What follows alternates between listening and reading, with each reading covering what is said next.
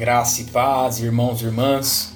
Nós estamos dando continuidade à nossa série de devocionais diários e nós estamos hoje no dia 7 de novembro de 2020. E o tema proposto para nós hoje é crescimento pela interação.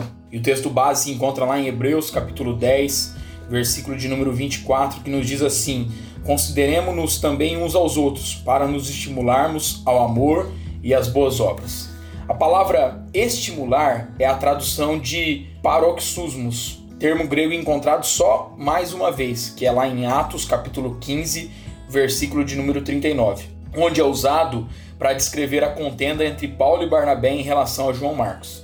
O termo se origina de duas palavras que têm o sentido de posicionar-se ao lado para afiar. O autor de Hebreus usa essa expressão para descrever nossa responsabilidade cristã de nos posicionarmos ao lado uns dos outros para nos mantermos afiados. Apesar das versões portuguesas traduzirem o termo como incentivar ou encorajar, uma tradução mais literal seria provocar, como usada na versão de King James. Este é um conceito parecido com o texto de Provérbios, capítulo 27, versículo 17, que nos diz assim: como o ferro com o ferro se afia, assim o homem ao seu amigo. Então nos dá a ideia de que as pessoas crescem quando interagem umas com as outras.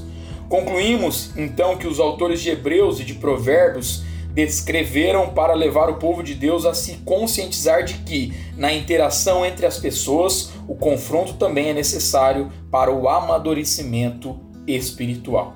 Que a nossa oração hoje seja: Senhor, obrigado pela capacidade que o Senhor tem nos dado de interagirmos com as pessoas à nossa volta. Obrigado pelas pessoas usadas para nos afiar e para nos fazermos amadurecer a cada dia e a cada momento mais. Deus abençoe meu irmão, minha irmã, sua vida, sua casa e a sua família, em nome de Jesus.